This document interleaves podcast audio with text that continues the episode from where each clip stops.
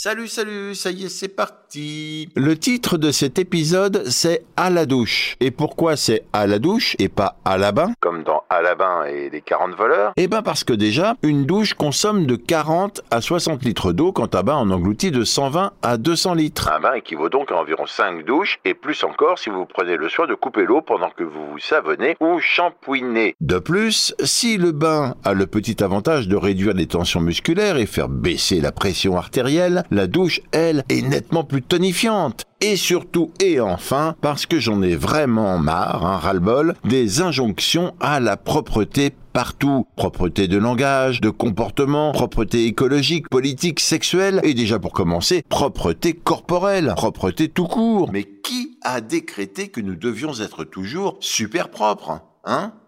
Ben pas moi en tout cas. Donc, pour toutes ces raisons et pas mal d'autres, à la douche, c'est tout de suite après le générique.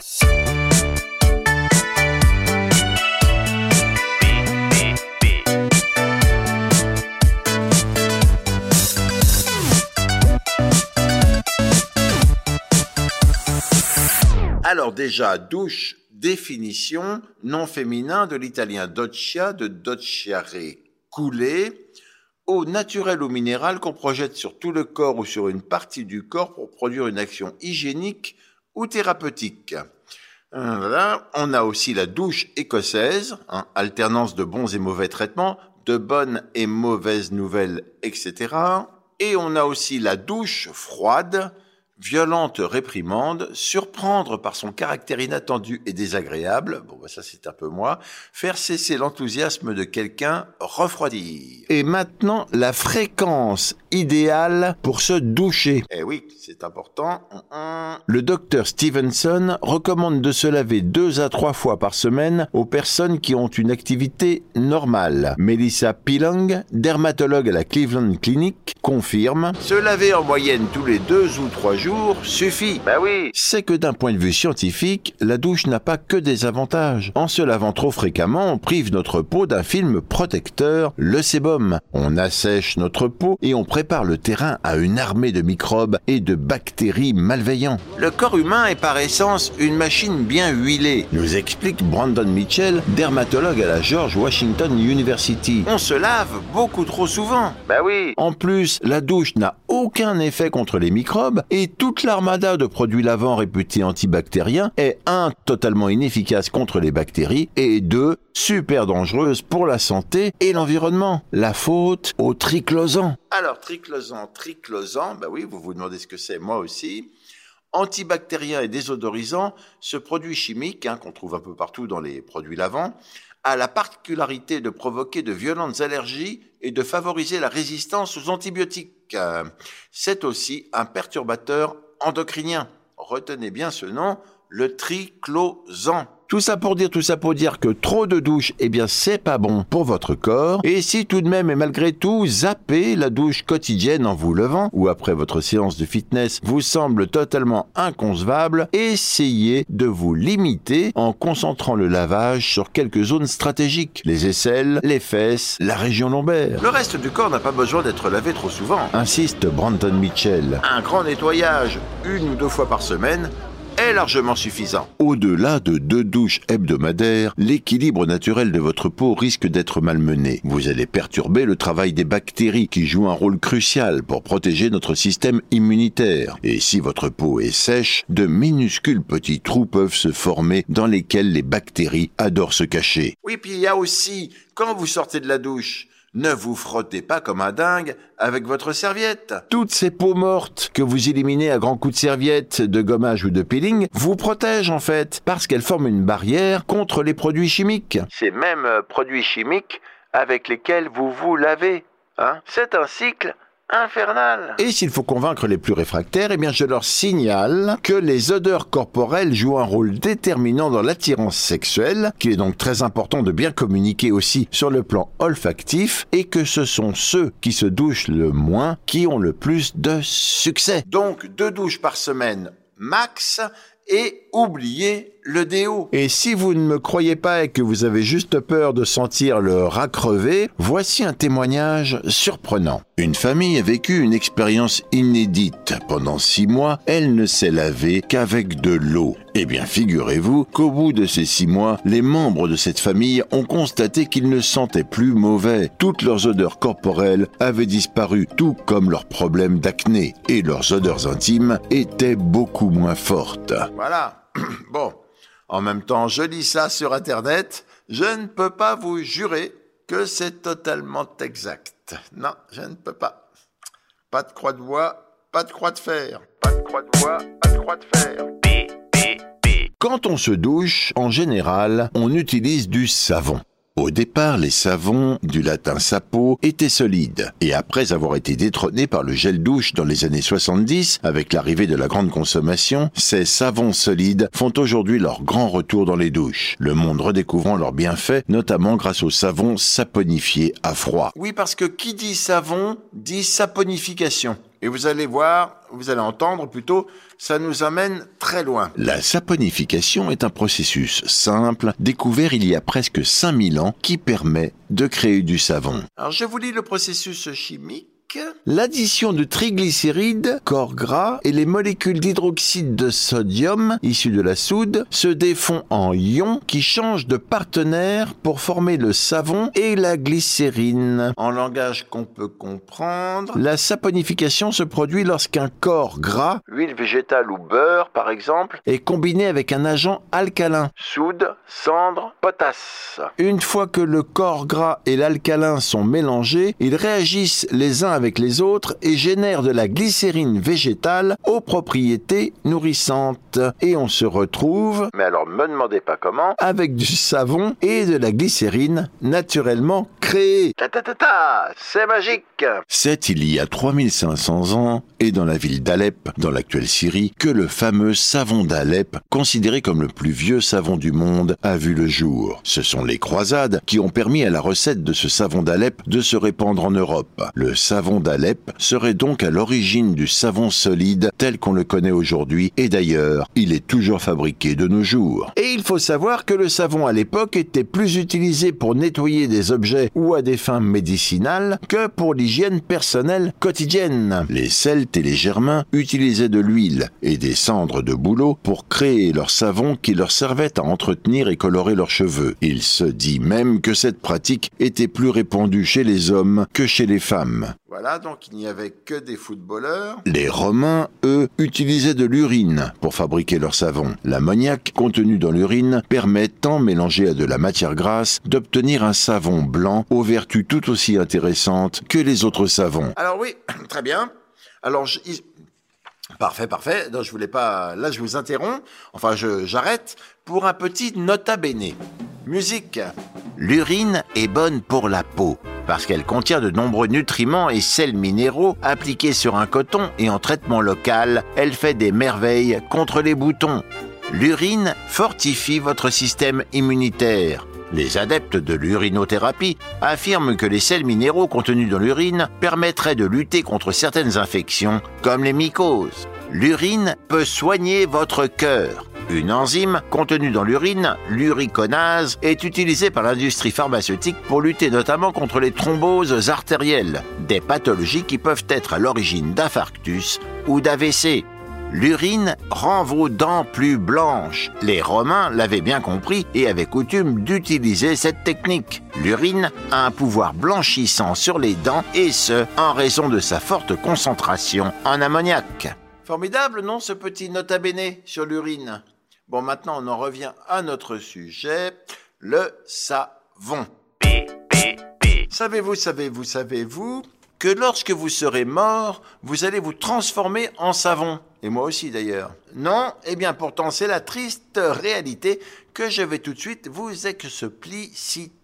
Le savon, je viens de vous le dire, est le résultat d'une réaction chimique, d'un processus appelé réaction de saponification. Très bien, ça c'est noté. Alors maintenant, quel rapport avec votre mort, avec votre cadavre Eh bien, tout corps qui se décompose passe par quatre étapes. Refroidissement, rigidité, lividité, putréfaction. C'est pendant la dernière phase, dite putréfaction, qu'il y a une dessiccation progressive de votre corps avec saponification des graisses. D'ailleurs, c'est à ce stade que l'odeur de votre cadavre est la moins agressive. On parle alors d'adipocire. Votre corps ressemble à une statue de cire et lorsqu'on le touche, sa texture ressemble à celle d'un pain de savon mouillé. Et je ne m'arrête pas là. Je vous avais prévenu en vous disant que la saponification nous emmènerait très loin.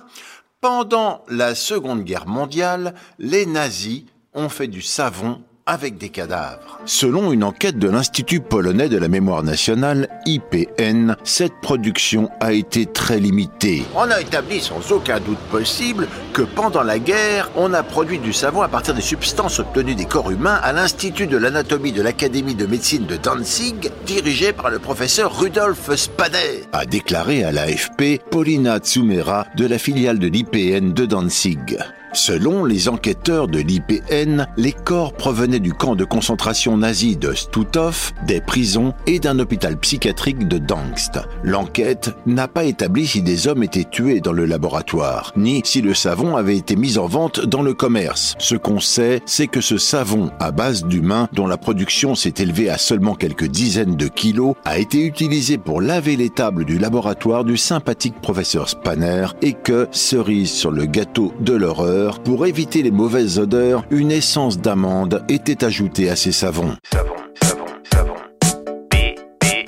Quand on se douche, on utilise du Shampoing. Alors le shampoing est un produit cosmétique présenté généralement sous forme de liquide, crème solide ou poudre, formulé à partir de substances tensioactives permettant de nettoyer la chevelure et éventuellement de traiter le cheveu. Très bien, alors tout de suite et sans attendre, l'étymologie du mot shampoing, vu qu'il est super difficile à écrire. Shampoing est issu de l'anglais shampoing, dérivé de shampoo, mot emprunté lors de la colonisation britannique au hindi shampoo, impératif du verbe champana qui signifie huiler, masser les muscles. Champana, verbe donc lui-même dérivé du mot sanskrit champna, désignant les fleurs de la plante Michelia champaka, famille des Magnoliaceae, plante traditionnellement utilisée pour faire des huiles odorantes pour cheveux. Les Indiens s'en servent pour s'enduire les cheveux et les faire briller. À l'origine, les premiers shampoings étaient à base de savon noir et de cristaux de soude, tous deux contenant des tensioactifs. Mais ces shampoings laissaient souvent un dépôt blanchâtre. Les cheveux pouvaient rapidement devenir poisseux et emmêlés. Il faudra attendre le shampoing moderne, hein, celui que nous connaissons aujourd'hui, pour régler ces petits problèmes. Une formule améliorée a d'abord été proposée au cours des années 1930 avec Drone, D-R-E-N-E, -E, le premier shampoing synthétique et non savonneux, puis Eugène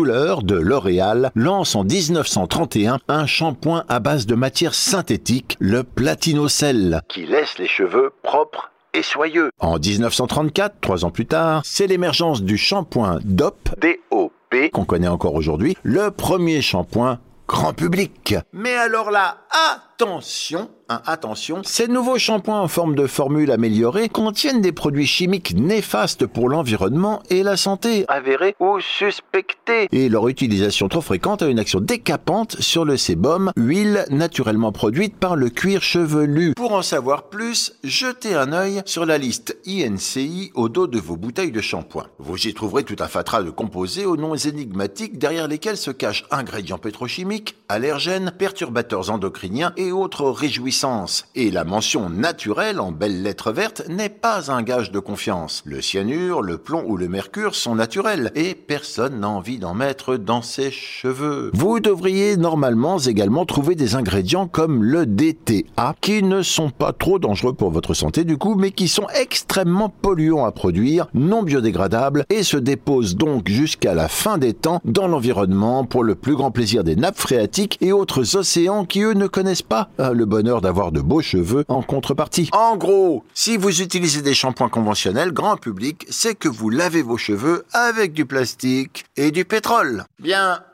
Ceci dit, et prise de conscience générale écologique oblige, il existe aujourd'hui des shampoings obtenus à partir de sucre et d'huile végétale, le coco-glucoside, le lauryl-glucoside, le décyl-glucoside ou encore le sodium cocosulfate, shampoings qui lavent efficacement sans décaper et sont complètement biodégradables. Voilà, c'est tout pour les shampoings.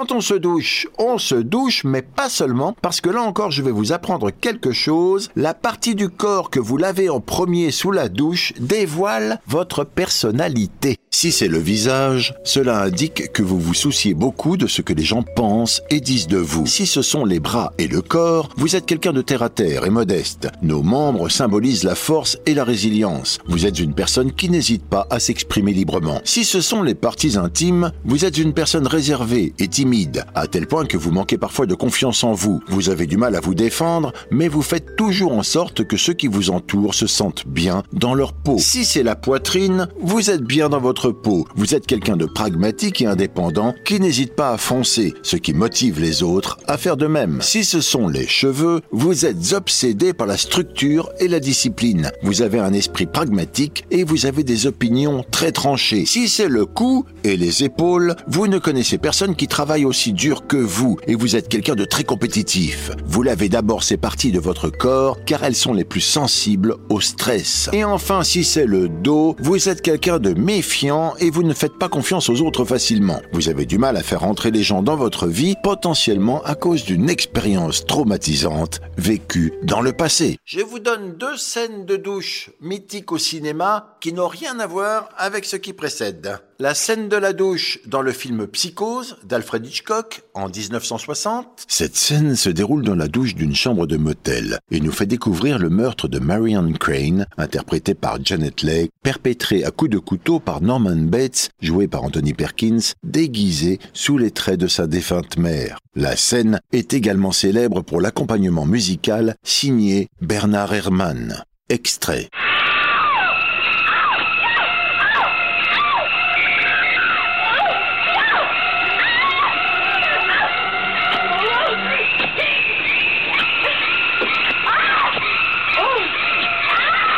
Et deuxième scène, donc, c'est la scène de la douche dans Pulsion de Brian De Palma en 1980. Brian De Palma est un grand admirateur d'Hitchcock. Dans cette scène, en ouverture du film, on est très content, en tout cas moi, de voir Angie Dickinson, star féminine extrêmement sexy de Rio Bravo, qui se caresse langoureusement sous la douche. Je ne vous dis pas ce qui se passe après, vous irez voir ça de votre côté. C'est vrai, c'est vrai que j'aurais pu également citer la scène de sexe torride entre Anémone et Thierry Lhermitte, enroulés dans un rideau de douche dans Le Père Noël est une ordure. C'est vrai mais je l'ai pas fait. C'est vrai, c'est vrai, mais je l'ai pas fait. Qui dit douche dit pomme de douche, et apprenez que cet objet, donc la pomme de douche, a vu le jour en juillet 1873 dans une prison normande. Depuis les vagues d'arrestation de la commune en 1871, les prisons françaises sont surpeuplées et sous le règne de la crasse et de la promiscuité. C'est alors que le docteur François Méry, en charge de l'hygiène des détenus de la maison d'arrêt de Rouen, imagine un système de tuyauterie en serpentin implanté dans un réservoir en hauteur. L'eau y est portée à haute température grâce à une vapeur issue d'une pompe avant de tomber en pluie sur les détenus. Résultat, le taux de mortalité chute, ce qui conduit l'administration pénitentiaire à équiper toutes les prisons de ce système. Les honnêtes gens, eux, devront attendre près de 20 ans avant d'avoir accès à des pommes de douche. Bien, alors maintenant il s'agirait d'en finir avec cette histoire de douche. Je lis que quelque part dans le Gers, et depuis deux ans, une douche fait vivre un enfer à une femme handicapée âgée de 70 ans. En effet, Joël Appert n'arrive plus à accéder à sa douche à cause d'une marche de 18 cm et souhaite la faire rénover. Mais voilà le drame, son bailleur, OPH 32, l'Office public de l'habitat du Gers, assure ne pas avoir reçu de demande de sa part. Ah ben oui, c'est ça l'administration, mais pas de panique, Joël, même vieille et infirme, vous pouvez continuer à vous doucher grâce au chariot douche. Un chariot douche est un dispositif médical mobile par lequel peut être assurée la toilette au moyen d'une douche du patient qui est allongé. Le chariot douche est composé d'un châssis, d'un vérin, de barrières latérales, d'un plateau et d'un matelas. Le chariot douche est à hauteur variable, ce qui facilite les transferts et permet aux soignants de travailler dans une position ergonomique. Le chariot douche peut être utilisé dans toutes les salles de bain. Pour transférer le patient, c'est simple. Le soignant abaisse les barrières de sécurité du chariot douche, descend le plateau à hauteur du lit du patient et glisse celui-ci sur le chariot douche. Ensuite, le soignant n'a qu'à relever les barrières de sécurité avant de rouler le patient vers la salle d'eau de son choix. Outre la douche, le chariot douche convient parfaitement aux opérations annexes telles que déshabillage, rhabillage, séchage et pansement. Attention toutefois, une désinfection rigoureuse doit précéder toute utilisation. Voilà, voilà, j'ai envie de dire ouf. Ça, c'était pour toi, Joël. Ce PPP spécial à la douche est terminé. On se retrouve aussitôt qu'on se retrouve, autant dire pas plus tard que bientôt, peut-être, pour un nouveau PPP. PPP, pourquoi? Parce que personne ne peut lire, écouter ou voir tous les trucs de dingue qu'on trouve sur un, sur Terre et sur Net. Salut